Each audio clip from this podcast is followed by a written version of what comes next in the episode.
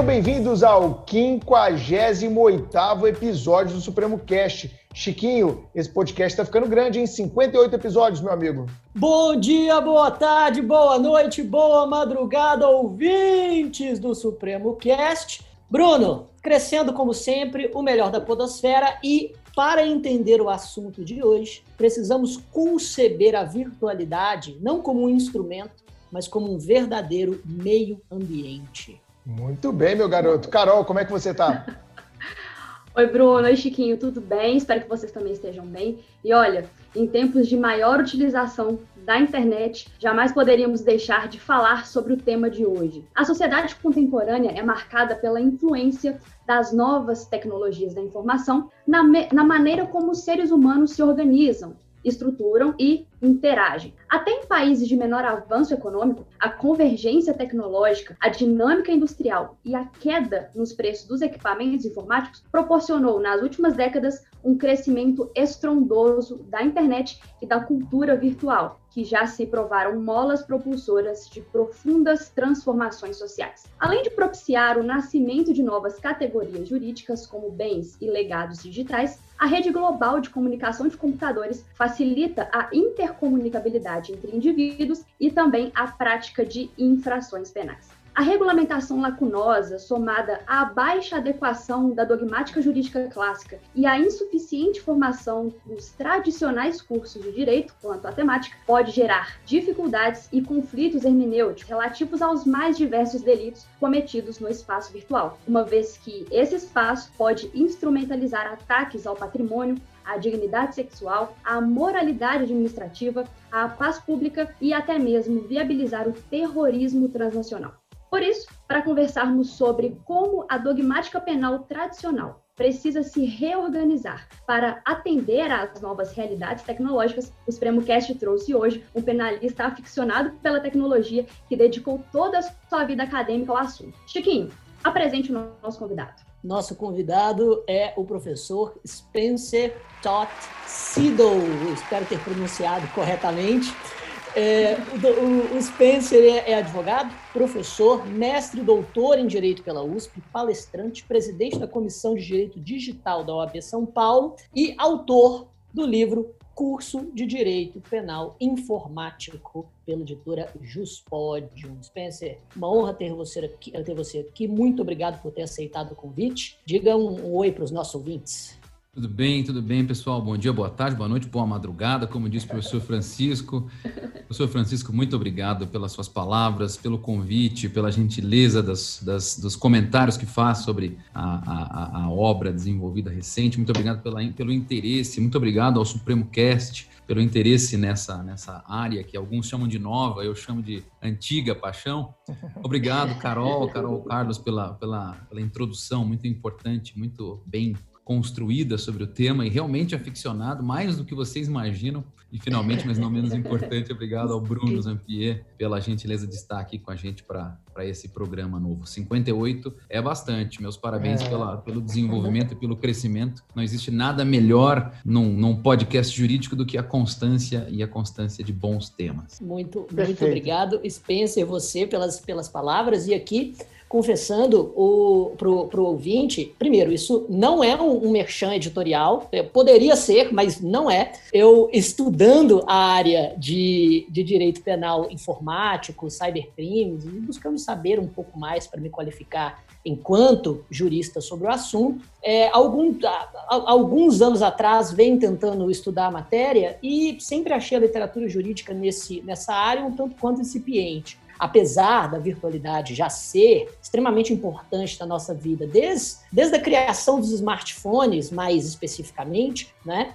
É, eu, a, havia alguns bons manuais, como o do, do professor Túlio Lima Viana, mas ainda que não abordavam o tema com a especificidade necessária, principalmente com relação à dogmática da parte geral. E daí eu me deparei, felizmente, com o seu manual escrito, ou pelo menos é, juntado, né, amealhado é, durante a, a, a, quarentena. E, eu, e já me cativou o texto inicial de abertura, em que você fala que sempre uma aficionada por, por tecnologia, estava nas suas primeiras aulas de direito, aqueles alunos, os seus, os seus colegas empolgados com as matérias jurídicas, e você foi até um professor de, o seu professor de direito perguntou, mas aqui não existe nenhuma intertextualidade do direito com a tecnologia? E o seu professor te respondeu, olha, não importa, não se importe com a tecnologia, direito você aprende lendo os clássicos. Não que não seja, não seja necessário ler os clássicos, mas, mas é óbvio,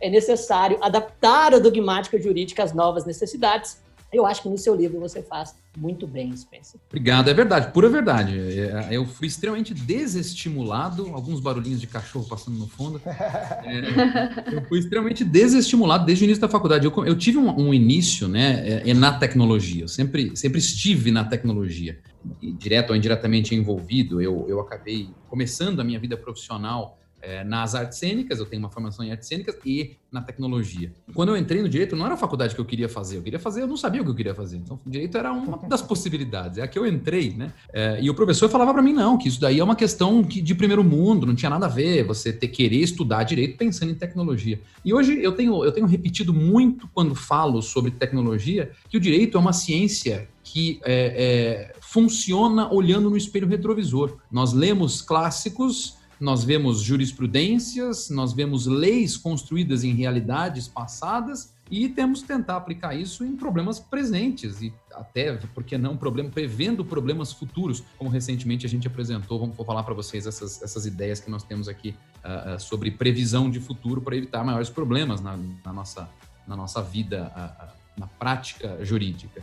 Então, a, a, o desestímulo acaba sendo uma, uma situação, é, ou melhor, a falta de, de, de, de, olhar para o lado, olhar para frente, acaba sendo uma situação de desestímulo para o aluno que gosta de tecnologia também, como para mim foi, é, e um problema para o julgador, porque o julgador ele fica razoavelmente perdido quando vai, quando você traz para o julgador, ou até para o delegado de polícia, para o promotor, quando você traz um problema de atualidade, ele fica perdido porque não tem paradigmas. É, e a gente está chamando desses paradigmas de, de, de dogmática, mas uh, o, o, o, compilado feito na, na, pandemia foi um compilado de vergonha na cara, porque esse era o projeto de, de, de vida desde o início do mestrado e também desestimulado no mestrado, é, porque o professor achava que era um projeto muito amplo e muito ousado.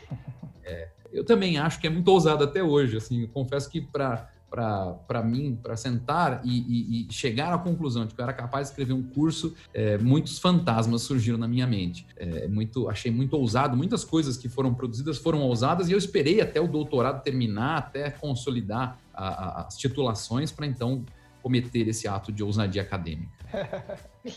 É, eu já estou ansioso pela leitura, Spencer. O Chico falou muito bem do seu livro e já está a nossa recomendação de início nesse podcast. Para a gente adentrar na pauta, eu já queria trocar uma ideia com você a respeito dessa virtualidade. Né? Para você, existe, é, não sei se na linha de Pierre Levy ou alguém assim, o virtual, ele concorre com o presencial, para a gente usar, ou com é, há uma realidade paralela, é um novo meio ambiente? Qual é a sua visão sobre a ideia do virtual e da virtualidade em si? A pergunta virtualidade já denota um conhecimento da área, né? Eu, eu nesse livro eu, eu, passo algum tempo dizendo que eu não, não, não adianta você chamar de direito de internet, né?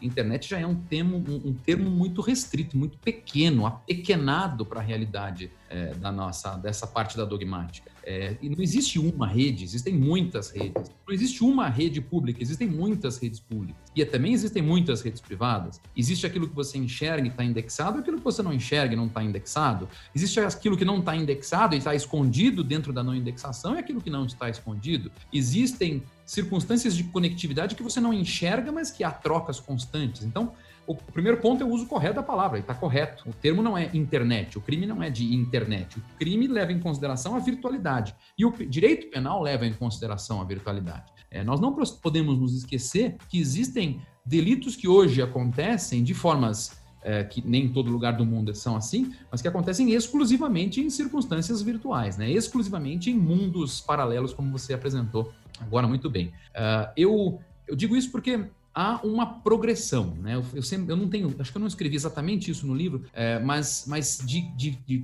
20 anos para cá, que é mais ou menos o tempo que eu estou estudando isso, eu mudei duas vezes a concepção de o que seria a virtualidade. Primeira concepção, uma concepção imatura, porque a, a informática ainda era, era imatura do que, no, no, em relação do que é hoje, uh, e também a, a, a, internet era imatura naquilo que, que é hoje, Minha primeira concepção de virtualidade era a internet pura. E por ser internet pura, era um segmento de fornecimento e de prestação de serviço de conectividade. Para mim era o primeiro raciocínio. Depois, com a importância que foi tomando a, a, esta, esta, esse segmento artificial, a conclusão que se chegou foi que era necessário aumentar o raciocínio do direito do consumidor, né, prestação de serviço, prestação de provimento, é, é, é, prestação de serviços para a ideia de meio ambiente. E aí com um pouco de dificuldade, porque a nossa legislação que trata de meio ambiente, ela não prevê a informática como meio ambiente, a virtualidade como meio ambiente. Ela divide em meio ambiente natural e meio ambiente artificial. Na lógica de meio ambiente artificial, o que se estuda na, nas cadeiras acadêmicas é a ideia de meio ambiente de trabalho como meio ambiente artificial. E se esquece um pouco da construção paralela de outros raciocínios de meio ambiente, que acabam ficando para segundo plano. Então, o segundo raciocínio, que até ele acaba servindo para a construção de uma das classificações né, de crimes informáticos próprios e crimes informáticos impróprios, é a realidade de que existe um meio ambiente específico chamado meio ambiente artificial barra, que é o meio ambiente da virtualidade, né, meio ambiente artificial barra meio ambiente virtual, que a gente chama de virtualidade. É, depois nessas evoluções, desde 2018, quando a ONU se pronunciou, quando a, a Suprema Corte Francesa se pronunciou, a Suprema Corte Alemã se pronunciou, uh, há um, um, entendimento, houve um entendimento de que uh, uh, os direitos de conexão e as necessidades de convívio neste, nesse novo ambiente artificial representavam, em verdade, uma nova esfera da sociedade. Isso, na verdade, desde 90 já se fala na sociologia, mas é, declarado juridicamente por, por Supremas Cortes, é, houve o avanço, a, a agregação de que a ideia de prestação de serviço e a ideia de meio ambiente veio uma ideia de é, direito humano. E aí a gente percebe nessa circunstância de pandemia o quanto a virtualidade passa a ser um direito humano, mesmo porque os grandes players de, de TI, né, de, de tecnologia da informação, é, criaram recentemente um, um uma espécie de, uma, de um contrato social, uma promessa de contrato social é, feito por eles, chamado Contract for the Web, em que eles dizem, olha, não só isso aqui é um meio ambiente, como há uma lógica de direito humano, há uma lógica de dignidade de pessoa humana, há uma lógica de direito humano e os direitos humanos existentes são tais. Então, hoje, a virtualidade agrega a prestação de um serviço de conectividade, a lógica de ambiente com, que compõe o nosso meio ambiente de, de sociologia é, e também uma ideia de um direito humano fundamental. Então, a virtualidade é muito difícil de explicar, ela é muito mais ampla do que se pensa e até o conceito de tecnologia, né? É, uhum. A ideia de tecnologia deve ser entendida como todas as tecnologias. E aí, nesse, nessa nossa lógica informática, as tecnologias da informação, elas são responsáveis por essa composição específica. Então, respondendo só a parte final que eu estou falando demais, sim, existem realidades paralelas, sim, existem valores paralelos, sim, existem importâncias e bens jurídicos paralelos criados em uma realidade que muitas vezes só existe nessa configuração artificial. Excelente. Carol, desculpa que ela tinha pedido. Sem problema, manda ver, Carol rapidinho, só para a gente aproveitar o fio da meada, Spencer, a gente sabe né, do potencial, do poder desse espaço virtual, porque ele nos proporciona interações, faz com que tenhamos tudo à mão, dependendo apenas de um clique. É como se a vida se tornasse mais facilitada, né? E pensando justamente nos benefícios e nos possíveis prejuízos desse meio virtual, eu te pergunto, quais os novos riscos que essa virtualidade que você acabou de conceituar para a gente pode nos oferecer? Então, vou, vamos dar um passo para o estudo da sociologia do risco, né? Vamos ter que dar um, um passinho para falar um pouquinho de, de Beck. É, e Beck apresenta como sociólogo refletivo, o Beck vai falar que risco é um elemento social, é um bem. Então, para a gente responder quais são os novos riscos, nós temos que entender quais são os novos bens. Para entender quais são os novos riscos, se é que há novos riscos, nós temos que entender quais são os novos valores, né? Porque ponderação de, de risco em, em, em sociedade de risco, ela parte de um pressuposto de vantagens e desvantagens. Então, para a gente dizer que existem novos riscos, nós temos que dizer que existem novos benefícios. Para a gente dizer que existem novos riscos, nós temos que dizer que existem novos valores e esses valores podem ser perdidos através do uso de uma ferramenta que, que gera esta ponderação. Então, no momento em que se identifica, por exemplo, e aí dentro do, de um princípio específico que a gente chama de princípio da dignidade do usuário. Se a, gente, se a gente identificar novos direitos de personalidade dentro da rede, por exemplo, direito à personalidade virtual, que a gente chama de avatar. Se você identificar isso, por exemplo, é, então você tem aí um risco construído. Um novo valor, que é o, um novo valor que seria a construção de uma personalidade virtual, geraria uma série de outros raciocínios, valor, valores como honra virtual, imagem virtual, construto, construto virtual, né, de legado virtual, essencialmente virtual. É, circunstâncias como essa vão poder ser ganhas, construídas, mas também vão poder ser perdidas. Eu brinco até que existe um, um, uma nova geração, que a gente chama de geração C, que tem a parte mais importante da sua vida naquela honra construída dentro de, por exemplo, mundos virtuais como jogos, é, MMORPGs. Então, você tem que pegar todos os valores que existem na, na nossa dogmática penal clássica, todos os valores que a gente raciocinou direto ou indiretamente na Constituição Federal, focar, verificar esses novos valores, se eles são relevantes, se eles são perenes, e aí ver o que, que um nega o outro. E aí, então, entendendo onde um nega o outro, onde um é, conflita com o outro, nós vamos começar a pensar em novos riscos. E aí temos vários, né? O risco de você é, não, disponib... não, não dispor das suas redes sociais o risco de você perder acesso a ambientes de armazenamento, de segurança seus, o risco de você não ter liberdade de navegação, o risco de você ser atacado e ser destruído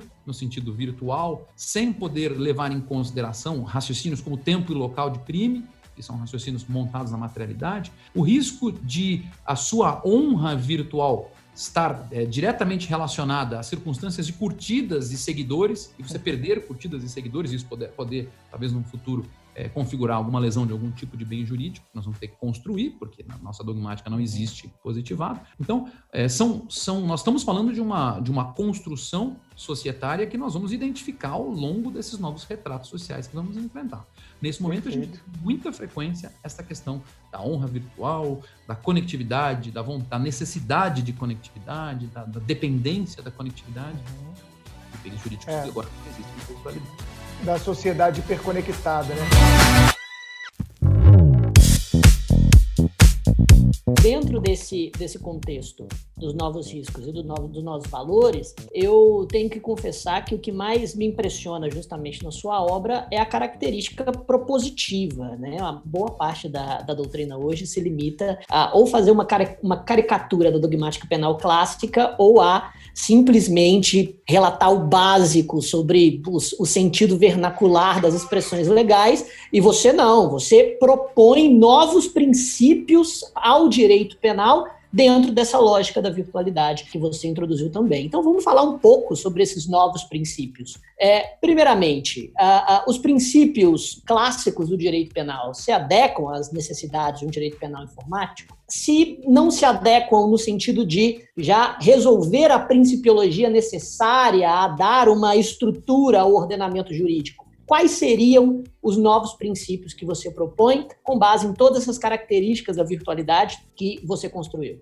Quando, quando eu, eu escrevia sobre princípios, uh, a minha, a minha, meu inconformismo, estou respondendo a tua pergunta, o meu inconformismo estava no mesmo caminho que o seu. Sim. É a ideia de que o, o, penalista é muito. É, o penalista, estudante, como estudante né, de direito em geral, o estudante de direito penal e, e, o, e a pessoa que escreve sobre direito penal é extremamente conservador e ortodoxa. Então, não se sai. Se você fizer, eu brinco assim, você pega lá 10 Disse anos. o Mévio e Caio, né? 55 é o mesmo exemplo. Você vai pegar 10 anos de revista do IBC Crim, você vai encontrar uma vez a cada seis meses um artigo que vai falar de dólar eventual e culpa consciente. Você vai encontrar uma vez por semestre alguém falando de erro de tipo e erro de proibição. Você vai encontrar sempre as mesmas coisas, porque surge um novo caso. Então, surge agora o caso da moça, não sei se eu posso falar temporalmente não pode, nesse podcast, mas surge o caso da moça e do Intercept que aponta o estupro culposo. O que, que vai acontecer? Vai surgir uma, simplesmente um artigo dizendo por que não existe o estupro culposo. E ele vai falar o quê? Sobre o estupro. É, e, de novo, vai chover no molhado. Então, a, a, doutrina penal é muito conservadora, é muito ortodoxa, ela, ela, ela inova muito pouco e ela tem medo de inovar mesmo porque, claro, há uma, as inovações trazem impactos à, à lógica garantista. É, mas mas me, me, chamava muito a atenção nas leituras é, não identificar é, é doutrinadores dispostos a repensar princípios clássicos com base em realidades modernas. Então, muitos princípios são suficientes, mas eles também têm que ter uma visão, uma ótica sobre eles de tecnologia. Então eu falo assim, quando, quando eu trabalho sobre, sobre reflexão sobre o princípio da bagatela, né? O princípio da insignificância.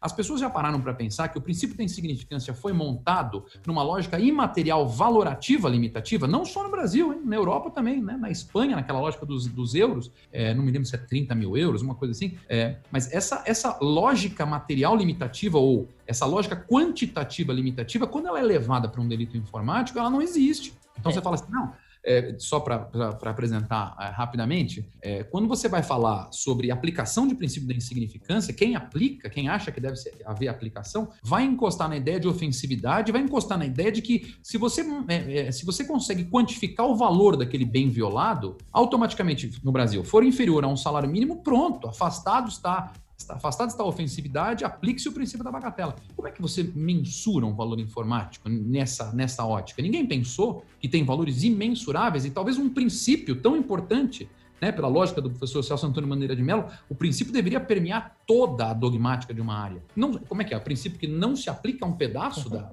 área, do mais importante, Exato. mais recente pedaço da área. É, então, eu acho que os princípios, eles eles são, a maior parte dos princípios clássicos são suficientes, mas eles precisam ser reinterpretados nessa ótica. Não, não dá para eu deixar de levar em consideração essa ótica imaterial para é, é, estudá-los. Então, primeiro ponto, os que existem só precisam ser mais aprofundados nesta ótica. Temos que pôr esses óculos para interpretá-los. Concordo plenamente, viu, Spencer? Só fazendo um corte na sua fala, já que você é, deu aqui o espaço, eu concordo plenamente. Eu acho que é, muitas vezes as ciências jurídicas são extremamente conservadoras e ao redigirem os seus princípios, falta a universalidade que é da essência de um princípio, né? Eu acho que o que você está falando passa por aí. É, Bruno, e você, bom, você estudou, por, por ter estudado o bem digital, bem jurídico, informático, bem jurídico digital, como, como for uh, um, um, nome que mais agrade, é, você, você, obviamente, você chega à conclusão de que não dá para você aplicar a lógica da teoria do bem jurídico num bem jurídico informático. Afinal de contas, se a gente raciocinar como nosso professor de direito penal é, apontava,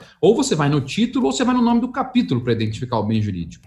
Se você pegar o artigo 154A, nós estamos falando de segredo. Nosso bem jurídico é Exato. é segredo. o seu computador e qual é o bem jurídico? Segredo. Não, não é isso, né? Então tá, tá o nosso Código Penal tá, eu não sei se antes nossos juristas eram muito bons e eles pararam de estudar direito penal, é, ou, ou se hoje eles não têm a menor ideia do que eles estão fazendo, porque é óbvio que um código é um, uma, é um retrato específico de um momento da sociedade. É, é claro que ele precisa sofrer essas alterações para se adaptar a esses momentos específicos futuros que vão surgindo. Agora, o momento que a informática trouxe, é, é não é que nosso código está desatualizado porque mudou de cinco anos para cá. Não, a, o computador surge em 1946. É, a internet surge em 1900 vai, 1947, 48. É, não é uma coisa é, pequena, uma, uma, mudança que surgiu agora e não deu tempo. A primeira lei penal é de 86 nos Estados Unidos, a primeira lei penal informática. É, o, o, a convenção do cybercrime é de 2001. E o Brasil não tem uma legislação informática adequada para a nossa realidade. Então, isso se aplica a tudo, desde do, do legislador, na construção construção lógica da, da, nossa, da nossa, dos nossos tipos penais, até o próprio doutrinador. Que ele, vamos ser honestos, não existem livros, isso não é uma, uma sardinha puxada para o meu lado, não existem livros clássicos que estão estudando isso. Eu me lembro que quando eu terminei o meu mestrado, cheguei para um, um, grande é, doutrinador clássico e falei: o senhor já pensou em estudar, em adaptar? Eu ajudo o senhor, não precisa pôr o meu nome. Vamos repensar todos os delitos com uma ótica informática? Alguns nem têm o que falar, mas alguns têm o que falar. O que, que o senhor acha? Não vou falar de perigo de, de contágio de moléstia venérea, é, mas, né? mas, vamos falar sobre, sei lá, vamos falar sobre homicídio. Dá para falar sobre a lógica do Exato. homicídio. Seja bobo. Ele disse: não, Spencer, não precisa. Eu já sou um clássico, eu já vendo. Então tem sim uma, uma, um conservadorismo desagradável. E, e, nós temos que fazer um meia-culpa. Passaram-se 30 anos de internet já. E nós não temos uma, uma adequada legislação. Passaram-se 20 anos de internet comercial. E nós não conseguimos entender o que é o meio ambiente. Bruno fala isso perfeitamente. É, então... exatamente. Eu concordo plenamente, cara. Inclusive, eu sou um defensor de, de adotarmos. Cara, se está difícil de construir, copia e só adapta para a realidade, entendeu? Chega lá fora, o que está rolando, me dá aqui. Vamos calçar a sandália da humildade, sabe? Especialmente os Estados Unidos, Canadá. Os caras estão anos luz na nossa frente. A Europa ainda é mais lenta. Mas, sabe, é, vamos sentar, vamos ver o que, que os caras estão construindo de bom. É, joga no Google Tradutor, deputado, né? Faz lá um Google Tradutor, se não tiver um assessor mais qualificado e vamos adaptando, né? Para a gente não ficar tão é, vou usar a expressão que o Nelson Roosevelt usou aqui no episódio passado, 57, tão tartaruga, né? O direito tão tartaruga e a tecnologia e essas mudanças todas tão lebre. E quilômetros e quilômetros, cada vez um gap maior ainda. Se a gente pensar no, no Marco Civil da Internet de 2014, uma lei absolutamente suficiente, em que pese o seu mérito de participação popular e etc e tal, mas uma lei que não abarca né, é, minimamente aquilo, minimamente sim, mas que não abarca de forma suficiente, melhor dizendo, aquilo que a gente precisaria tratar. Enfim, Chico. A Lei Geral de Proteção de Dados.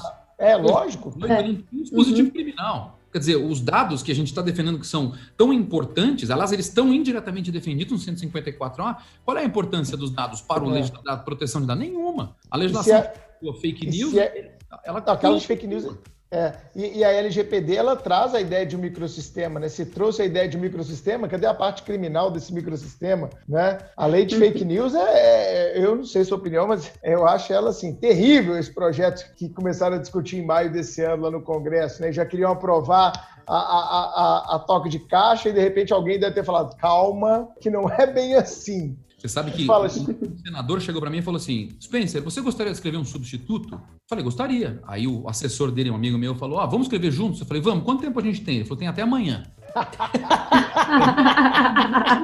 passamos, a madrugada, passamos a madrugada inteirinha escrevendo. Inte... Ah, Três você pegou ainda? Peguei. Passamos a madrugada inteira. Minha esposa des pânico, revoltada que um cara idiota a esse ponto ia perder a madrugada inteira para escrever um negócio. Escrevemos. Três dispositivos penais, entregamos. No dia seguinte, o senador, não vou falar o nome, o senador falou: Ah, então, é, eu vou apresentar hoje. Uma hora ele falou: Então, já, já negaram.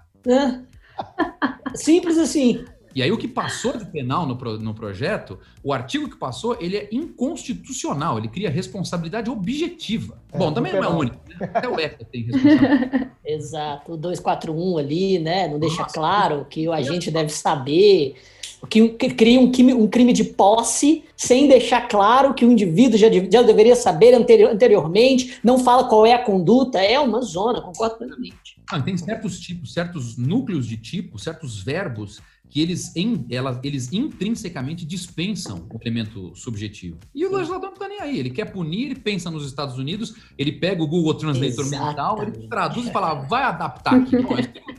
não, um dos meus livros, o meu doutorado é sobre cegueira deliberada. É, e a minha conclusão Boa. final é que, é que, é que não dá para importar o, o, instituto. Precisa de oito. Maravilhoso. E aí, eu, aí é engraçado que eu, quando eu cheguei na minha banca de doutorado, falaram assim: mas deixa eu ver se eu entendi, Spencer. Você escreveu um doutorado para dizer que essa teoria não serve? Qual é a utilidade disso? Eu falei: a utilidade é a gente não aplicar. Já tá...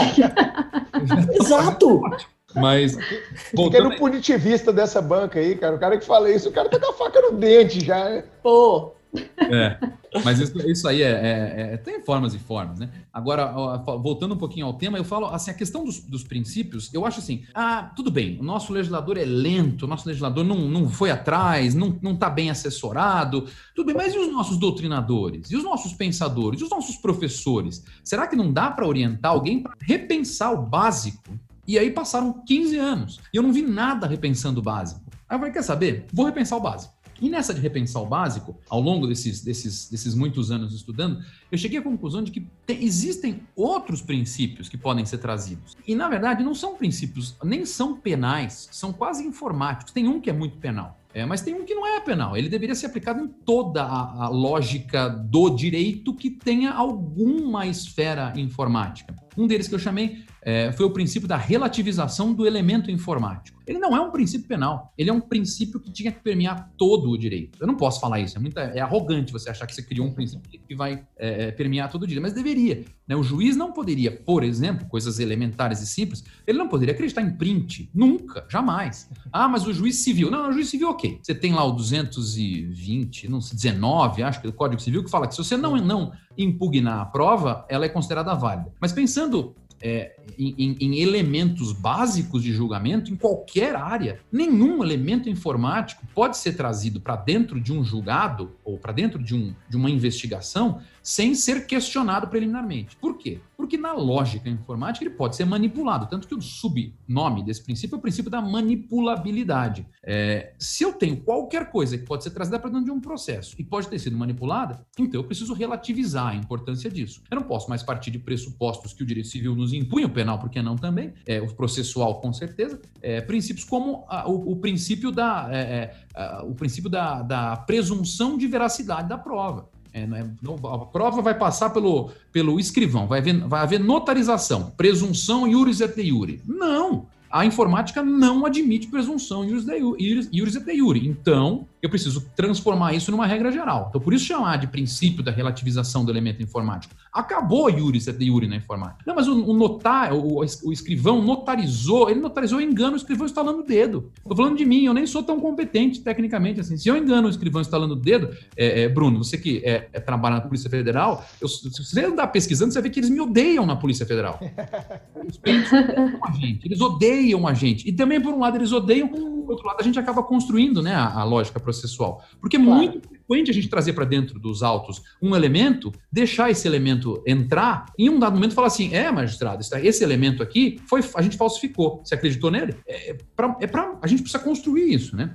É, então, é, é, a gente já fez Esses assim... choques, né? Uns choques de realidade, né? Até para dar, uma, dar uma adaptada, porque o judiciário, eu imagino que deve ter uma dificuldade ainda maior do que a polícia para se deparar Exato. com isso aí. a polícia é, está numa vara, uma vara criminal que não é especializada, né? Uma vara criminal que não é especializada, o cara tem um milhão de ações penais para julgar, de repente uma de informático, o cara, ô, estagiários, me ajuda aí, irmão, porque é difícil. E, e, e a polícia é ótima perto do judiciário, porque eu brinco assim, quando eu falo de gerações, eu falo assim, nós temos problemas muito, muito mais elementares do que a gente pensa. É, nós temos problemas feitos que, que nossos sobrinhos e filhos é, entendem como sendo problemas, que nós nem entendemos direito como problemas, mas nós vamos ter que entender como sendo problemas. Aí nós pegamos esses problemas, trazemos para a doutrina. Aí a doutrina precisa levar isso daqui para um juiz ou para um delegado de polícia, isso tem que chegar, que já tem mais idade, possivelmente do que o meu filho, o meu sobrinho, e depois vai levar para um desembargador que tem mais idade ainda, que possivelmente não faça a menor ideia do que ele está falando. Então, quem julga o problema jurídico e informático hoje é uma pessoa que não tem a menor familiaridade com isso. Isso é um contrato muito bizarro. É. Julgo você. Eu, eu, lembro de. Eu conto essa história nas, nas, palestras, é inacreditável. Eu, eu cheguei, na, uma das primeiras vezes que eu fui despachar com um desembargador aqui em São Paulo, é, fui despachar, falei para ele: olha, excelência, é o seguinte, a situação é que nós precisamos de um log. O juiz de primeiro grau negou o log, nós somos desse log, porque o log é importante para a gente conseguir identificar a autoria. Ele, ah, você é um desses rapazes que entende de informática. Ele pegou o celular dele e falou: o senhor consegue colocar o telefone do meu neto na minha agenda? Não, não, não, não, não, não. não. Seu truque, não, seu truque, é mentira. Não, aí eu, não. Aí eu falei, tá peguei ali a agenda ridícula, coloquei o telefone do neto, ele falou o telefone do neto, falou o nome, eu coloquei, falei para ele, tá aqui, tá salvo. Ah, mas deixa eu ver, dá para colocar como favorito? Claro, coloquei ali como favorito. Ele falou, ah, obrigado. Ô, Carlos, eu não entendi nada do que ele falou, mas pode, o que ele pedir, pode dar, pode conceder. Foi assim que eu consegui primeiro os embargos, os, os, o primeiro agravo de instrumentos de direito. Foi assim. Meu Deus do céu. É, mas eu, eu, eu, sinto esse choque também. E, e, dentro da própria polícia, tá? Vamos, vou dar um depoimento aqui. É, às vezes são colocados colegas nessas áreas vai que têm a mínima afinidade. Só um minutinho. O senhor vai dar depoimento, eu gostaria de informar que tudo que o senhor disser poderá ser... tá gravado, né? Mas é, às vezes eu fico, eu fico assustado, assim, às vezes é, se coloca alguém nesse segmento, seja na Polícia Civil, na Polícia Federal, você vê que a pessoa caiu de paraquedas, que a pessoa não tem, assim, a mínima afinidade com, com aquela disciplina. E essa disciplina é muito sensível, sabe? E, e isso é uma questão até de gestão de recursos humanos dentro do serviço público. Você deu um exemplo uhum. extremado aí do judiciário, da sua vivência, mas isso acontece, né, em todos os segmentos. Eu já tive colegas assim da, da PF que, pô, conheciam pra caramba crime informático. O cara, sabe, faz, faz o, o diacho ali naquela, naquela investigação, sabe é, o caminho, como pegar os IPs, como desbloquear, como desmaquiar, não sei o quê. É, o Deep Web, muita investigação bacana de pedofilia, de terrorismo. É, nas Olimpíadas a gente teve muito isso, esse, esse tipo de investigação mais Deep Web. Mas você vê, às vezes, uns caras caindo absolutamente de paraquedas e, às vezes, até, Chico, sem interesse para se estudar para pegar o mínimo, pegar o mínimo assim, estudar é, para se aprofundar e tocar inquéritos mais bem feitos. Se na polícia, onde o cara vai trabalhar só com aquilo, existem já várias especializadas pelo Brasil em crimes informáticos, já é difícil, eu fico imaginando, como a gente falou, no judiciário, onde essa cultura de crimes informáticos, eu acho que ainda está longe, né? Ô Spencer, sua visão é essa também? Você acha que vamos ter uma vara um dia de crimes informáticos? O que, que ah, você vamos. pensa? Acho não, já, aqui em São Paulo agora temos quatro delegacias né, na na, na, nível estadual. Delegacia, é, sim. É, mas acho que sim, acho que acho que é preciso ter uma vara até que você crie a cultura para todo o judiciário. Criou a cultura para todo o judiciário, beleza, você pode até é, destruir a ideia da vara, você pode até destruir a delegacia especializada quando você criar essa cultura, essas premissas, esses paradigmas iniciais. Dá, dá. Eu tenho um caso interessantíssimo, que eu coloquei ali indiretamente sem citar no, no livro, é, mas um delegado de Polícia Federal aqui de São Paulo, é, ele fez uma busca e apreensão, num, numa, houve uma, uma denúncia da, da Interpol de IPs brasileiros de de pornografia infantil. Sim. Ele conseguiu, na busca e apreensão, foi lá, é, clonaram todos os dispositivos informáticos que eles conseguiram desse, desse rapaz e clonaram, inclusive, o, o, o, notebook dele. Só que tudo dele, tudo, sem exceção, estava criptografado. A única coisa que não estava criptografada era um HD que ele tinha numa biblioteca, que é um HD em forma de livro, que eles não acharam, porque tinha forma de é. livro. Até triste. Né? Porque, ali pegariam tudo. Ele, ele, entre nós aqui, não conta para ninguém, ele era um pornógrafo. Mas estava tudo criptografado em bom, 128 bits. Boa, boa criptografia. Isso foi em 2014. Não, 2000, é 2014. Até hoje o delegado de polícia está tentando descriptografar os dispositivos. E não consegue. E vou contar para vocês, ele não vai conseguir nunca. Mas para piorar, ele ainda está tentando, porque é, tem, tem dois inquéritos, mas é um, num dos inquéritos ele colocou assim no relatório: pessoas que criptografam seus notebooks e seus dispositivos informáticos certamente possuem algo a esconder. Por que não? Nossa, Por... não. Ah, não é possível. Aí não, aí não, aí não. Aí foi mal, mandou mal, mandou mal, colega, mandou mal. Exato. Exato. Eu já quero, já quero, inclusive, tocar nesse ponto especificamente, é um dos próximos assuntos na pauta, mas já que você já puxou o gancho, e que eu achei sensacional é, no seu livro, justamente porque eu não tinha ainda refletido sobre isso. No livro, você defende a criptografia como um direito, e no, no sentido de que a, as leis não poderiam ou não deveriam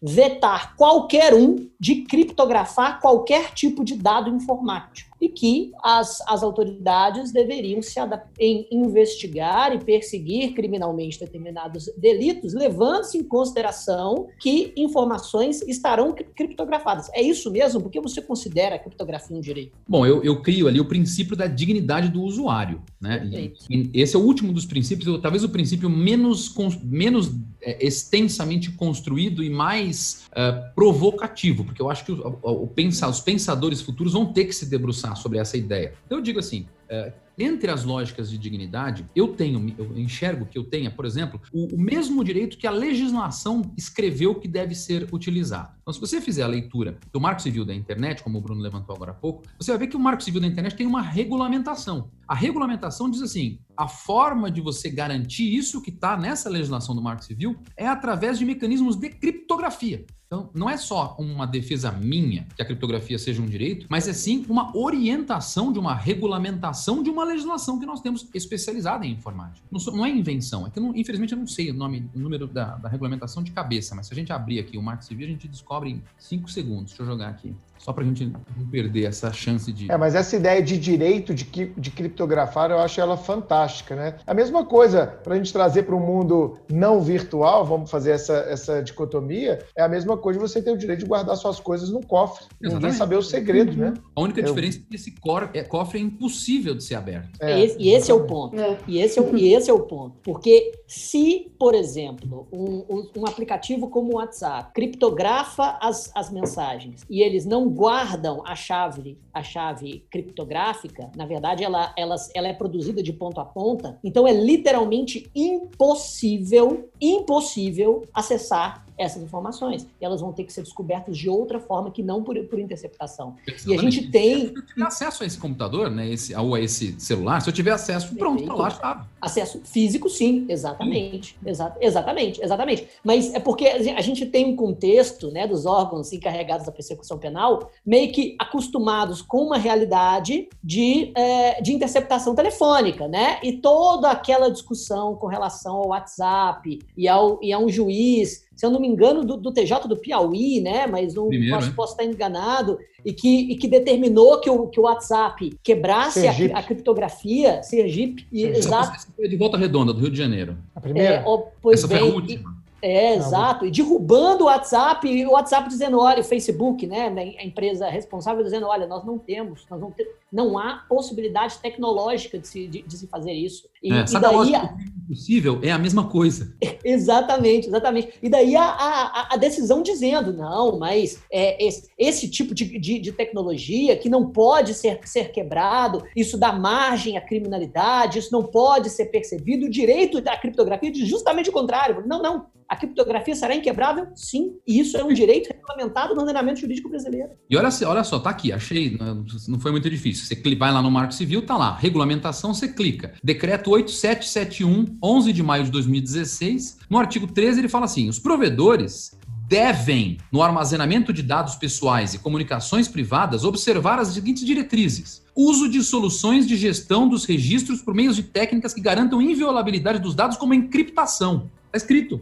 Não fui eu que inventei, não. Eu defendo, claro, que se existem outras formas, existem outras formas de você identificar um, é, ou, ou, apurar um, um, um, indício de um delito, use as outras formas. É, eu também não acho que não existam exceções possíveis. Eu só acho que você não pode retirar de mim um direito preventivo de construir uma estratégia baseada em lógicas constitucionais com uma lógica de proteção de dado. Claro. É, e é claro que se eu dou isso para o indivíduo comum, eu dou isso para o delinquente também. Mas você já deu isso para um, um, indivíduo específico. Já foi entregue o dever de sigilo absoluto de dados, por exemplo, para os bancos. É como você criou a criptografia extrema em legislação para bancos. Se os bancos têm essa obrigação, de, ou essa permissão de garantia de sigilo é fiscal e, e, e, e bancário, no mesmo inciso está lá a garantia do sigilo dos meus dados. O banco usa esse inciso, eu também quero usar esse inciso.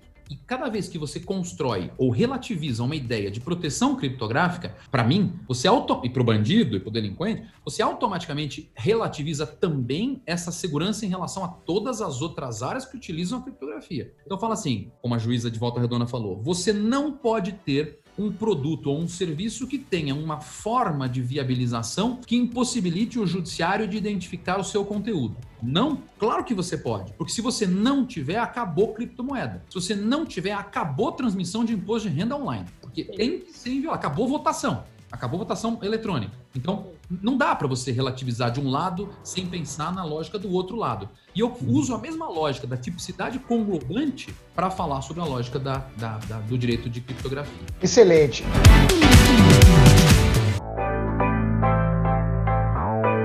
Agora eu tenho uma pergunta, Spencer, que é uma pergunta que é um debate intenso é, lá na PF. Eu entendo tudo isso que você falou e estou 100% de acordo, né? É, mas você acredita que haveria outras formas da gente avançar em investigações de crimes informáticos e quais seriam elas na sua visão? Porque o nosso público aqui tem muita gente também que estuda para delegado, muita claro. gente que estuda para carreira policial, ah, muitos advogados também. Então, só para a gente ampliar a, a, a, as informações para os nossos ouvintes aqui do Supremo Cash. Eu acho que existem muitas formas. Tá? É, o primeiro ponto que a gente precisa melhorar, as, as polícias precisam melhorar, é, estão melhorando, é a ideia do agente infiltrado. O agente infiltrado propriamente dito já é um avanço bom. Uhum. Mas existe Virtual. um outro tipo. Exato. Existe um outro tipo de agente infiltrado que as pessoas ainda não perceberam que é possível de existir. Sim. bot infiltrado. Uhum. Eu, a advocacia, já trabalha com investigação defensiva. Então, quando eu tenho um raciocínio, quando eu preciso fazer um raciocínio sobre o quanto, quem é e quanto essa pessoa está ofendendo, por exemplo, através de atitudes de ódio, um cliente meu, eu tenho ferramentas específicas que têm a finalidade de, de verificar é, onde estão surgindo esses discursos de ódio. Isso é feito automaticamente. Né? É, os bots vão passar a ser os grandes investigadores, da, ou pelo menos os, os, primeiros investigadores da polícia. Uma vez o bot trazendo algum tipo de suspeita, eu acho que nesse caso o que não pode acontecer é esquecer o direito e fazer a investigação sem autorização judicial. Autorizou judicialmente? Autorizou. Agora, então, agora o bot vai trazer coisa pra gente. Porque no passado, as investigações de pornografia infantil eram assim, né? Não sei se você lembra disso, Bruno. A, a Polícia Federal, a, os, alguns peritos construíram um, um, malware específico, espião, que era, um, que era colocado na pornografia infantil e era disparado. Aí as pessoas iam lá, baixavam a pornografia infantil, junto com a pornografia infantil vinha um malware espião, era instalado no computador da pessoa e passava a monitorar sem autorização judicial tudo tudo.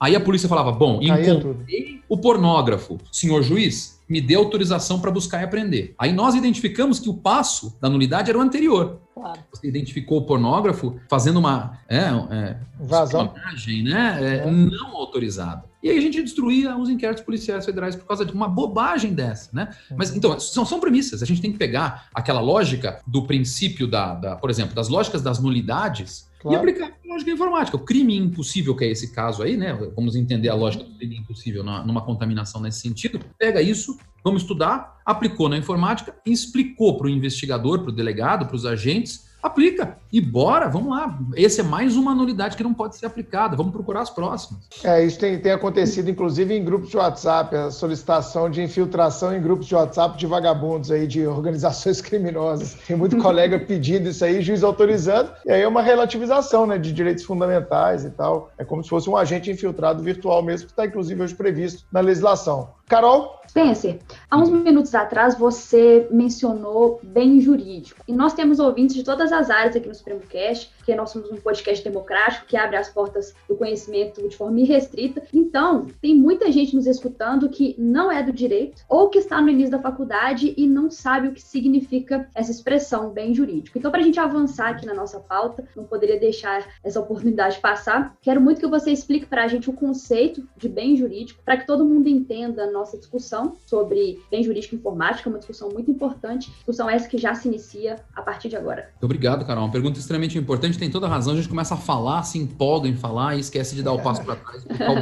É, bem jurídico é um tema muito complexo. Tá? O professor Bruno sabe muito bem o quantas, quanto é difícil você chegar numa, numa, numa definição específica. Mas já que a gente está fazendo uma definição é, sem é, sem, sem a, a, os formalismos e a solenidade de um, de, um, de um, trabalho de conclusão de curso, uma tese de, de, doutorado, uma dissertação de mestrado, o bem jurídico informático é um valor que a sociedade é, alça a um grau de importância que ele passa a merecer a proteção jurídico-penal de forma perene, de forma fixa. Então, quando a gente chega, se a gente sentasse numa mesa e falasse quais são os valores mais importantes de uma sociedade, a gente vai criar um código que diz que se você violar esses valores, você vai cometer um crime. Então a gente vai chegar em, em, em valores que basicamente as pessoas naturalmente entendem que existem: vida, integridade física, dignidade sexual, honra. Isso a gente chama de valores jusnaturais. O direito americano tem um raciocínio todo diferente para isso, mas é, mas é a mesma coisa. E você tem alguns outros valores que acabam tendo que surgir na sociedade,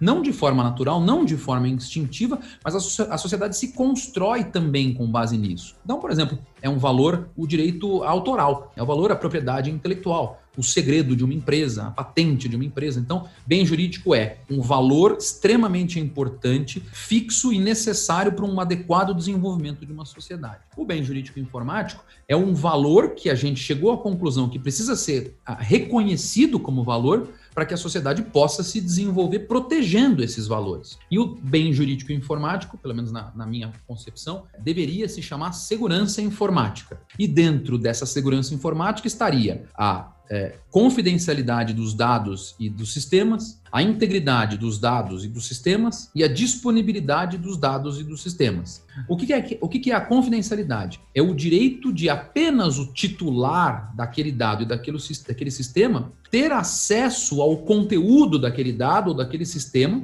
e somente esse titular poder dispor para outras pessoas o acesso ao conteúdo desses dados desse sistema. É aquela ideia. Só eu, eu tirei uma fotografia, só eu posso ver essa fotografia que eu tirei. Mas se eu quiser que a Carol veja a fotografia, eu posso dispor. A Carol tem autorização para ter acesso a esse dado. Isso é a confidencialidade de um dado, por exemplo. A integridade de um dado é o direito que, a, que, o titular desse dado, por exemplo, tem de não ver essa, este dado, esta, este arquivo que ele construiu modificado sem a sua autorização. É o direito que eu tenho de, por exemplo, quando eu escrevo meu livro, entrar no meu computador e modificar o meu livro. Quando eu tiro uma foto, ela ser mantida do jeito que ela foi retirada sem que ninguém faça modificações. Quando eu coloco uma, um, abro um Tinder, que as cinco antigas cinco fotos que apareçam sejam as cinco fotos que eu decidi que ali estejam. Então essa seria a integridade dos dados dos sistemas. É o direito que a pessoa tem de não ter os seus sistemas e os seus dados modificados sem a sua autorização. E se não der autorização,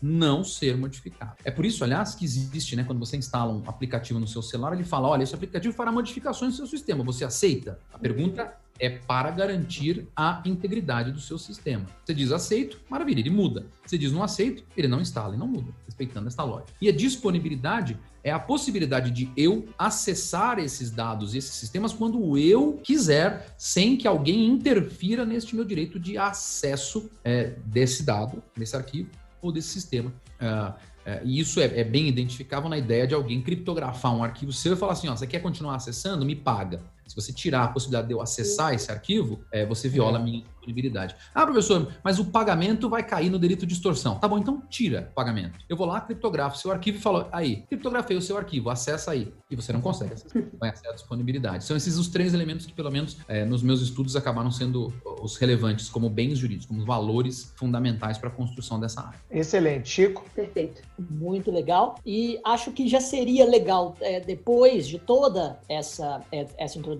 muito bem feita sobre a, digamos, a parte geral do direito penal informático, seria interessante que a gente já mergulhasse em alguns delitos da parte especial que existem no ordenamento jurídico, embora eu perceba no, no, durante o seu livro toda uma frustração sobre a, a, acerca da pleiade de tipos penais, primeiro porque eles aparentemente são insuficientes, segundo porque são muito, mas muito mal redigidos. Acho que seria legal que se a gente começasse pontualmente a falar e a tecer críticas, é, iniciando do artigo 154A, que é justamente o delito de invasão informática que protege, supostamente, este bem jurídico informático, não é? Sobre algumas vertentes, pelo menos, e que foi criado com a malfadada lei Carolina Dickman. E, bom, fale um pouco sobre, sobre esse tipo penal para gente. Esse é o tipo penal, é, ele é simultaneamente o um, meu amor e o meu ódio, porque nada é melhor para um professor dessa área do que um tipo penal tão ruim que você pode passar uma hora e meia falando como ele é ruim.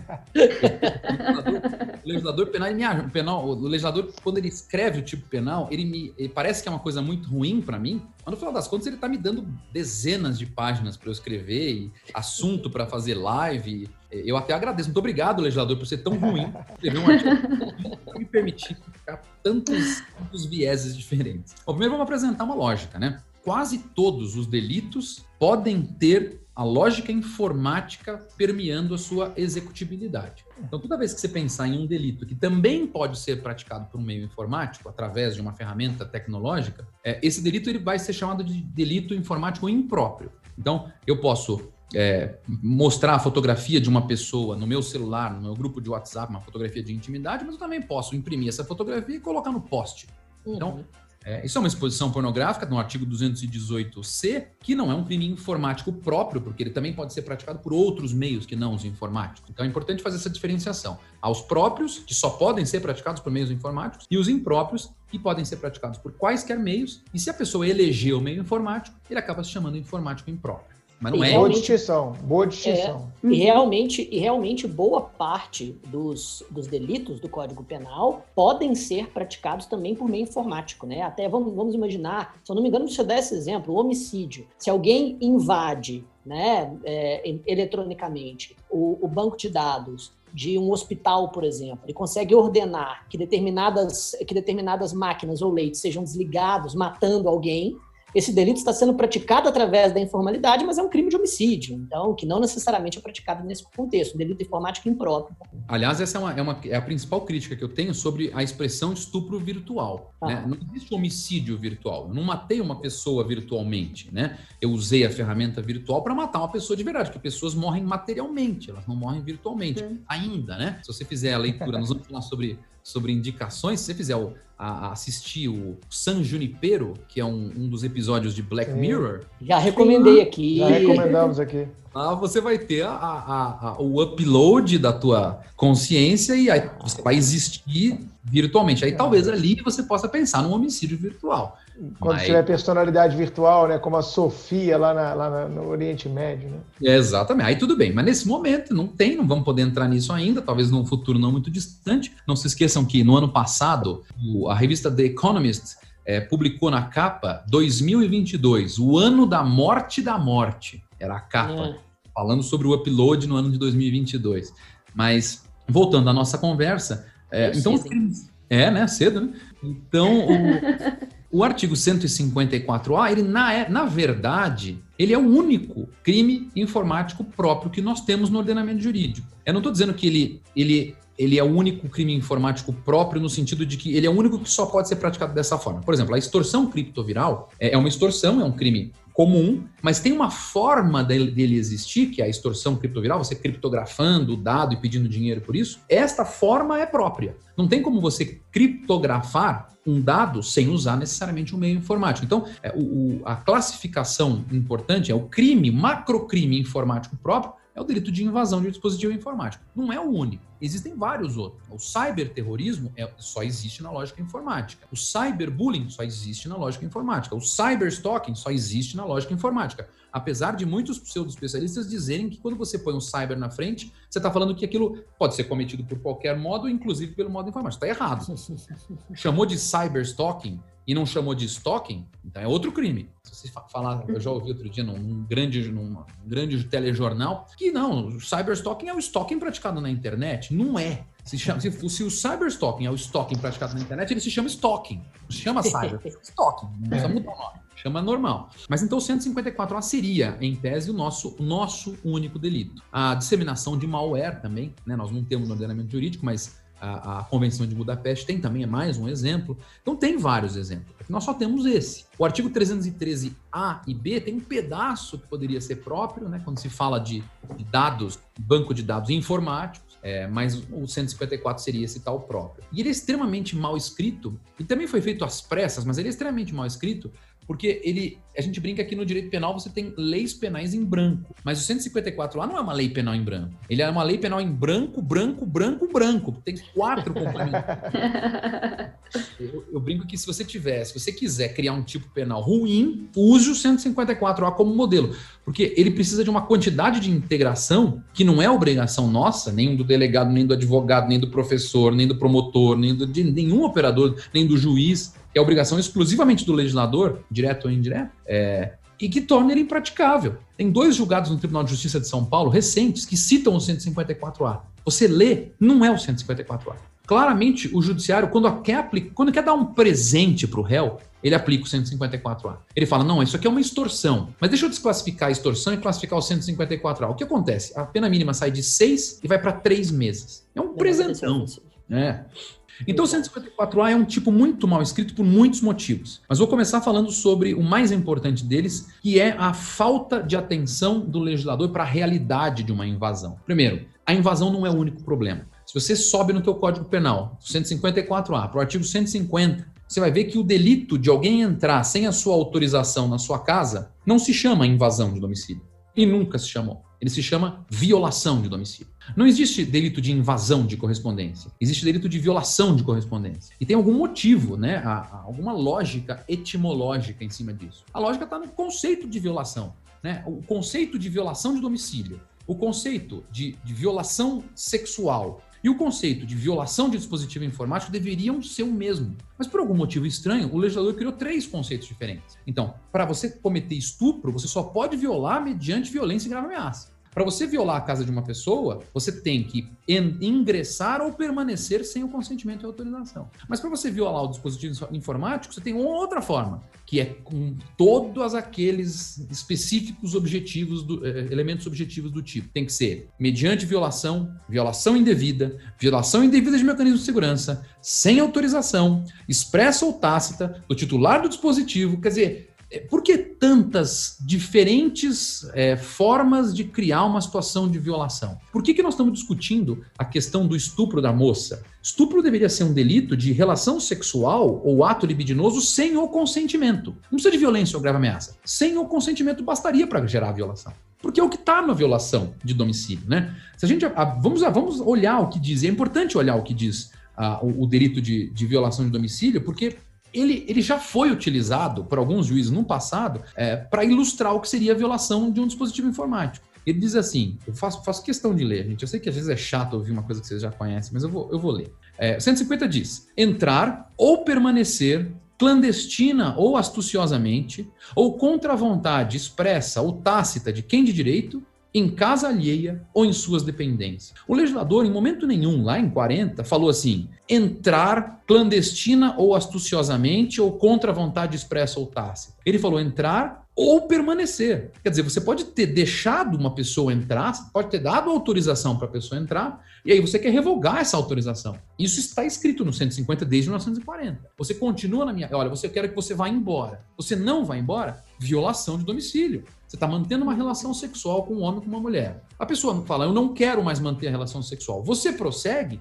estupro. Mas para a lógica informática, isso por algum motivo que eu não sou capaz de entender, isso não se aplica. E, na verdade, isso se aplica com muito mais força, porque é muito, muito, muito é, é, é desagradável a figura do ghost informático. No, na lógica informática, no artigo 154A, a pessoa só comete o delito se ela entrar no seu dispositivo informático, né, invadir o dispositivo informático. Se você deixar ela entrar e depois falar, oh, amigo, eu não quero mais que você fique mexendo nas minhas coisas, e ele continuar, tudo bem. Então começa assim. começa assim o debate. É porque se ele invadir não se manteve, faz total, total sentido. E, e os outros delitos que a gente já está caminhando mais para o fim do episódio por causa do nosso tempo, é, Spencer, qual deles você queria destacar, assim, que você acha que vai dar o que falar ou está dando o que falar? A galera está comentando, todo dia está chegando. São essas invasões de WhatsApp aí que a gente está vendo toda hora, é aquela pegadinha que estão mandando no Instagram para sequestrar a conta da galera. O que você tem visto aí na prática como advogado que atua nesse segmento? Até porque fica aqui também né, uma lição de cuidados por que não? É, educar digitalmente faz parte também, né, meu amigo? Muito, muito. Mas a coisa mais importante, seria mais importante do que a legislação até. É, o delito mais, na minha opinião, mais grave hoje, que é, não é no Brasil, é no mundo inteiro, o mundo inteiro está tentando lidar com esses delitos, não na minha forma de enxergar, né? Claro que todos os que se apresentou, é, a, a, a, usurpação de, de, de, acessos, tanto de Instagram quanto de WhatsApp, é muito ruim. A lógica de você se apropriar de conta de Instagram, de, de WhatsApp alheia para praticar delito de estelionato através da confiança, é, é horrível, é, é, é, muito desagradável, mas não é uma, um, um, um grande problema. Daqui a pouco você vai ativar lá lá o seu, a sua verificação em duas etapas, em múltiplas etapas, você vai. Isso já não acontece mais. Então, por exemplo, eu dou para você o meu nome, a minha senha do meu Instagram, você, Bruno, não consegue acessar. Por quê? Para você acessar de qualquer dispositivo que não seja o dispositivo que está na minha mão, tem lá uma, uma verificação de duas etapas ativada. Então, se você tentar usar aí na sua, na, no teu computador, ele vai mandar um SMS para mim e dizer assim: esse é o código. Se você não tiver esse código, você não acessa a minha, a minha, minha conta de Instagram, você não acessa a minha conta de Facebook, você não acessa a minha conta de WhatsApp. Então, é, existe um jeito de você se prevenir tecnicamente desse tipo de delito, que tá, é gravíssimo. Mas daqui a pouco a gente vai aprender mas eu me preocupo muito com a sextorção. Me preocupo muito sabia, com as circunstâncias. Sabia que você ia falar sobre isso. Eu, eu, tenho muito medo da sextorção. E eu tenho medo, eu tinha um medo X. Eu estou escrevendo já a terceira edição do livro, porque é, conforme as coisas vão surgindo, a gente, vai, a gente vai trazendo outros medos. A sextorção é um delito que não dá para ser equivalido a nada. É, por um problema nosso mesmo, porque nossa legislação, princípio da taxatividade, é, é, interpretação do STJ, ela limita a forma de você interpretar alguns tipos penais de modo é, que a sextorção se torna um problema banal para quem pratica. É, primeiro ponto. Segundo ponto, ela é praticada internacionalmente. Eu chamo de transsoberanicamente. É, além de você ter um problema da nossa legislação, você também tem um problema de dele acontecer com muita velocidade entre países é, e, e, e, você fica completamente à mercê. Então, eu vou explicar um pouco de sextorção. É, é, muito mais do que isso, mas eu quero explicar um pouco para que as pessoas tenham essa atenção. Sextorção é um delito extremamente simples de se precaver, mas extremamente difícil de se precaver simultaneamente. Porque é da natureza do ser humano correr risco, né? A gente falava de risco agora há pouco. É da natureza do ser humano se relacionar, é, é da natureza do ser humano ver o outro ser humano, conquistar, né? Então, na semana passada eu dei uma, uma, uma entrevista para Record, é, em que a gente conseguiu denunciar e virar pauta circunstâncias em que alguém falsifica contas, conquista a confiança de um outro usuário e troca mensagens a partir dessas confianças que tem algum cunho de intimidade. Essa mensagem pode ter quatro naturezas: cunho de intimidade, fotografia, cunho de intimidade, vídeo, cunho de intimidade, áudio, cunho de intimidade, troca de mensagens contextualizadas, que a gente chama de sexting, né? É, aí essa pessoa que passa a ter a posse, né? Posse é um conceito que tem que ser debatido no direito penal informático, mas na falta de um novo termo, tem a posse desse, desse material, essa pessoa começa a exigir dessa outra, dessa pessoa que cedeu o material, alguma coisa. Então tudo leva a crer que é uma extorsão se ela pedir dinheiro. Então, exemplo que a gente apresentou na, na, na reportagem da Record. A, a pessoa cria um perfil falso dizendo que é uma moça ou um rapaz de 17, 16 anos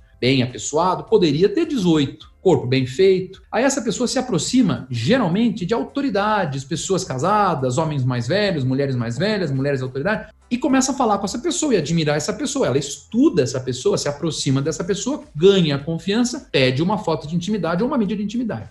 A pessoa mais velha normalmente resiste a isso. Quando ela resiste, ela diz: Não, não vou mandar. Aí a pessoa fala: Eu te mando primeiro. E aí começa um problema. Primeiro problema, TikTok. O TikTok é uma, uma rede social em que as pessoas são estimuladas a se expor. Então, as meninas jovens, os rapazes jovens, eles estão ali para ganhar seguidores, milhares, milhões de seguidores, elas são estimuladas a gerar conteúdos não necessariamente sexuais, mas muito próximos da sexualidade.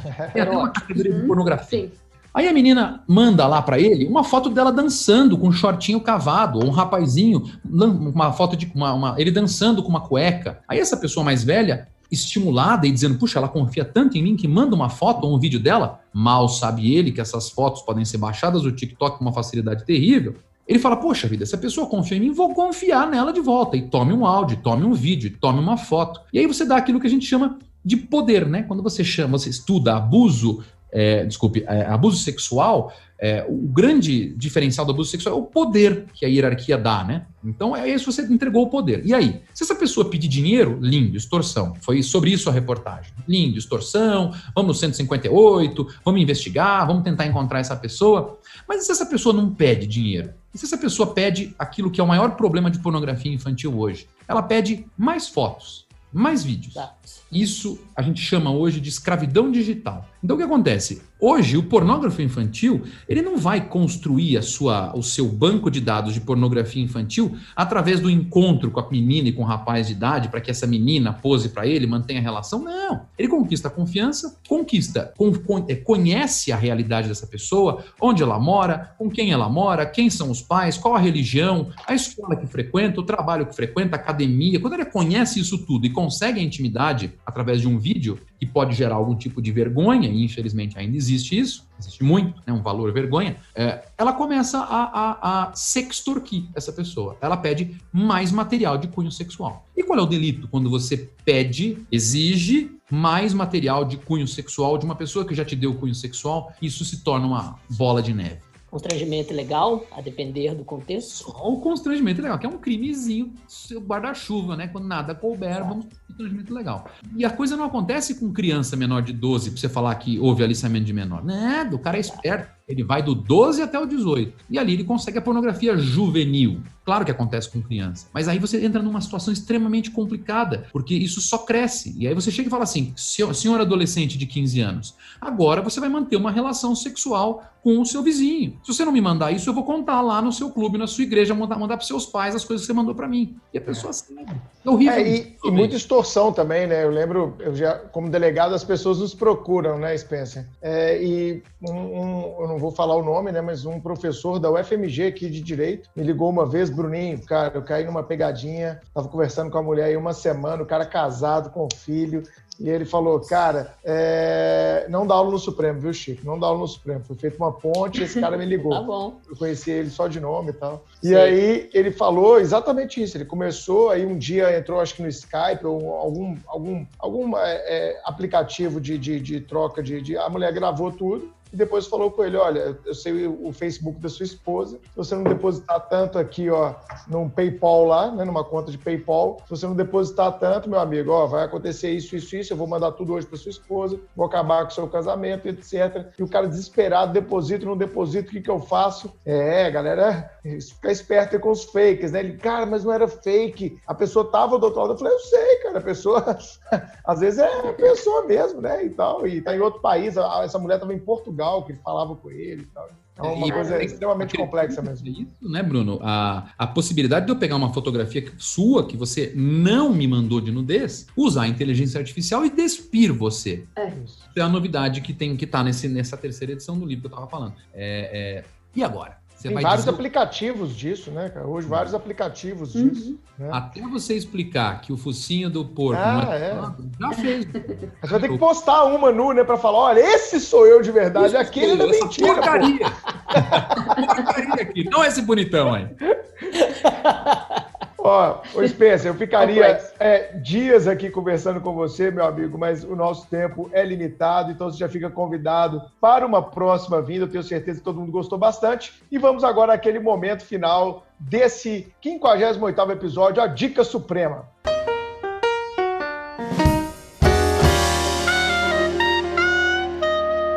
Chiquinho, o que você trouxe para gente na Dica Suprema hoje, meu grande amigo? Vamos lá, primeiramente reiterar a nossa recomendação do curso de Direito Penal Informático. Vou comprar. Tá esgotado? Tá esgotado isso aí? Tá esgotado. Só na, na vai sair só na segunda-feira da semana que vem. A... Ah, então tá tranquilo, tá tranquilo. Em breve, em breve, curso de Direito Penal Informático de Spencer Todd Siddle. E eu não poderia deixar de falar, não poderia, quem ouvi, ouvinte assíduo do Supremo Cast já sabia que eu ia que eu ia trazer aqui este livro. É uma recomendação, Notas sobre a Pandemia de Yuval Noah Harari. Claro. Eu tenho, né? eu tenho é, Spencer, uma, uma citação obrigatória de Harari todo episódio, entendeu? Eu preciso citar Harari pelo menos uma vez. Aqui, esse historiador da Universidade de Israel, de quem eu sou fã, todo, todo mundo sabe muito bem, é, faz um compilado de textos dele nos primeiros meses da pandemia, falando um pouco, analisando um pouco a situação que o mundo vive, né? Mostrando como que a, essa bipolaridade do, do mundo hoje não é necessariamente entre direita e esquerda, mas entre cosmopolitas e nacionalistas e que, na verdade, essa é uma falsa dicotomia que muitas vezes nega a realidade em prol de segurar em, em algum tipo de âncora perante a, a liquidez dos, dos, tempos contemporâneos. Yuval Noah Harari eu considero um dos grandes intelectuais da nossa época e vale muito a pena ler o livro dele. Você não vai falar quem te recomendou o livro, não, Francisco? Olha, o livro foi recomendado por Bruno Zampier ah, algumas semanas não acredito. atrás. Ah, ok? Mas, é, mas muitos, muitos ouvintes do Supremo Cast vieram até mim no Instagram falando: Chico, Chiquinho, já leu o novo livro do Harari? Ó, oh, tem um novo, novo, livro do Harari, eu sei que você gosta. Mas Bruno Zampier também me recomendou, tá bom? Eu deixo consignado aqui. Eu achei que você ia deixar passar batido isso aí, tava magoado aqui já.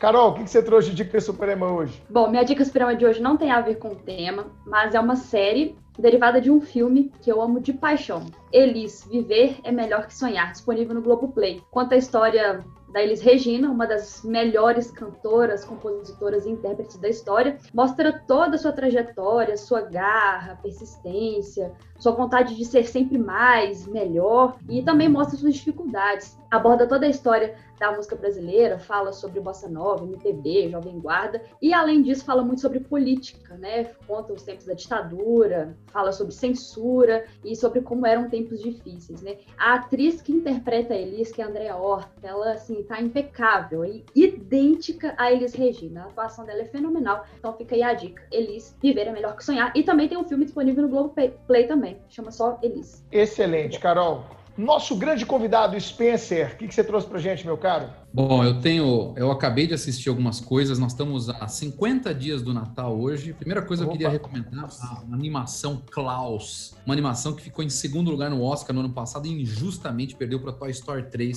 Se você gosta de Natal, assista. É diferente do que a gente está acostumado, mas é maravilhoso. Serve para quem gosta de, de, dessas festividades como eu. Também assisti... Vale a pena, e vale a pena consignar aqui. Nosso convidado Spencer também é dublador profissional. Dublador Sério? profissional. Para tudo. Dublador Sério? profissional e diretor de dublagem. Dubla, Ele falou que não veio só das artes mesmo. Animações, é. é, como, como games também, já dublou vários jogos, já foi vozes de vários personagens que eu já joguei. No, no, é, no PC e no videogame, sim. Ô, Chiquinho, é um você já fez a análise? Multiplataforma, multiplataforma. Um você já moderno. fez a análise da, da, da voz do Spencer? Da voz do Spencer, já. Eu sempre faço a análise. É porque, Spencer, eu, eu já estudei em um tempo longínquo canto lírico. Então, eu herdei um cacoete desses meus tempos de, de estudo de, de bel canto, né? Eu classifico todas as vozes de todas as pessoas que eu ouço. Eu preciso classificá-las para conseguir prestar atenção no que elas estão falando.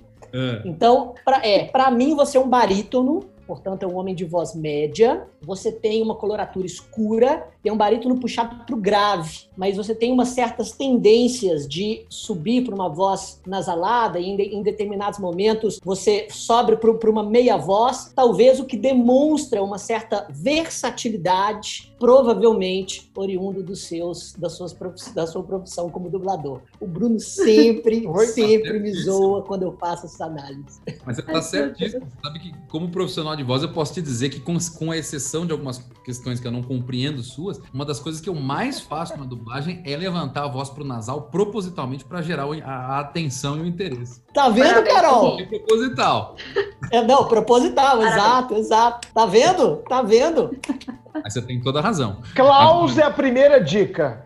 Klaus é quem gosta disso. Não dublei, não dublei. É, cara, você imagina que coisa estranha, Bruno, Carol, vocês que não sabiam disso, que o Francisco tem um cara que ele, que ele gosta, que se chama Alexandre, do Mundo Nerd. Inclusive está lá no Instagram dele um videozinho do Alexandre. E os livros do Mundo Nerd estão sendo li lidos por uma pessoa específica que sou eu mesmo. e, eu também sou criador de audiobook. Exatamente. Que legal. Mas, assim, ó, é... Lenda de Huff Gunner. É eu próprio, eu tô acabando esse mesmo. Acaba amanhã, inclusive, amanhã de manhã. E o interessante do, da dublagem é que quando você conhece as pessoas, né? Você, meu aniversário é daqui a alguns dias. Quando chega no meu aniversário, eu fico assim, com o seu Madruga, com o Shrek, com o Naruto, com o Bob Esponja. Gente, que massa! Uma loucura. outra Nossa, outra dica legal que eu acho que é maravilhosa também é uma série do Netflix chamada O Gambito da Rainha. Eu acabei de assistir. Ai, eu tô louca para assistir. Sensacional. Se você gosta de séries, é sensacional. Outra série para quem gosta da parte artística, que ela começa um pouco pesada, assim como Black Mirror começa um pouco pesada, mas vale a pena, insista, sete episódios. Hollywood, maravilhosa série, sensacional sobre a história do crescimento de Hollywood num momento em que a mulher era má mal, mal vista, uhum. os negros eram mal vistos e os gays eram mal vistos, e a luta por essas classes para conseguirem aparecer no cinema. Eu gosto bastante dessa, dessa série também, me surpreendeu muito positivamente. É, livro, Eu Robô, adoro, as imóveis, quem não, quem não leu, leia. Excelente. E, e finalmente, acho que eu não, não poderia deixar de falar com muita força que quando a gente pensa em questionar uh, os, os, os, valores ortodoxos, como é a ideia desses livros desde sempre, é, um grande exercício para fazer isso é através de uma série que eu dublei, e dublei muita, muitos episódios, chamada Black Mirror. Eu dublei. Ah eu dublei o episódio do Natal. Aliás, eu sou protagonista do episódio do Natal. Que sensacional! Não sabia disso. Deus do céu! Fantástico! E o meu episódio preferido é o episódio do Natal, chama White Christmas. É o episódio White especial Christmas. entre a segunda e a terceira Nossa. temporada. Fantástico. Excelente! Várias dicas fantásticas. Ô, Spencer, eu tenho que ser o chato aqui, eu tenho que ficar dando ah. chibatada por causa do tempo e tal, como mediador. Então, a minha dica suprema de hoje, Chico, você vai gostar. É, semana passada a gente teve a eleição americana e na semana passada, com a eleição americana, nós tivemos aquelas confusões, aquele, aquele radicalismo trampiano. Então, eu recomendo Borá, A Volta do Borá, que está no Prime. É Você um gostou? humor que parece idiota, mas é extremamente requintado para quem não conhece as, os meandros da cultura norte-americana, é muito interessante você ver é, o nível de alienação de uma nação a respeito de princípios democráticos, de respeito de humanismo, de direitos humanos e, e de e, e respeito em geral de alteridade, enfim. Parece bobo, Borá parece idiota, mas é uma crítica veemente ao momento atual da sociedade americana. Assistiu, Spencer, já o Borá novo, não? Não, mas é dublado pelo Elcio Sodré, grande dublador, grande. Dragão do, do Cavaleiro do Zodíaco. Ah, show de bola. Sensacional. Bom, pessoal, esse foi o nosso 58 episódio. Spencer, gostou da experiência de estar aqui com a gente no Supremo Cast? Vai voltar? Gostei muito, com certeza. Se vocês me chamarem, vou, vou voltar com certeza. Vocês são excelentes, muito agradável a conversa, muito dinâmica. Nem, também nem percebi o tempo passar, já vi que foi pois uma hora. É. Mas foi um grande prazer. Obrigado, meu amigo. Chico? Não, foi com certeza um grande prazer te, te trazer aqui. É bom ver que autores brasileiros não têm o, o, pudor de serem propositivos em suas obras e acho que sim, que, a sua, que, que o seu curso de Direito Penal Informático é uma excelente adição à Dogmática Penal Brasileira e muito obrigado pela sua participação aqui. Carol? Spencer, muito obrigada pela sua participação. Adorei aprender com você. Adorei saber que você é dublador. Achei isso fantástico. Tenho certeza que os nossos ouvintes vão aprender muito também. Um tema tão importante da gente discutir cada vez mais e mais. Muito obrigada. É isso, pessoal. Até o próximo episódio. Tchau, valeu. Tchauzinho. Falou.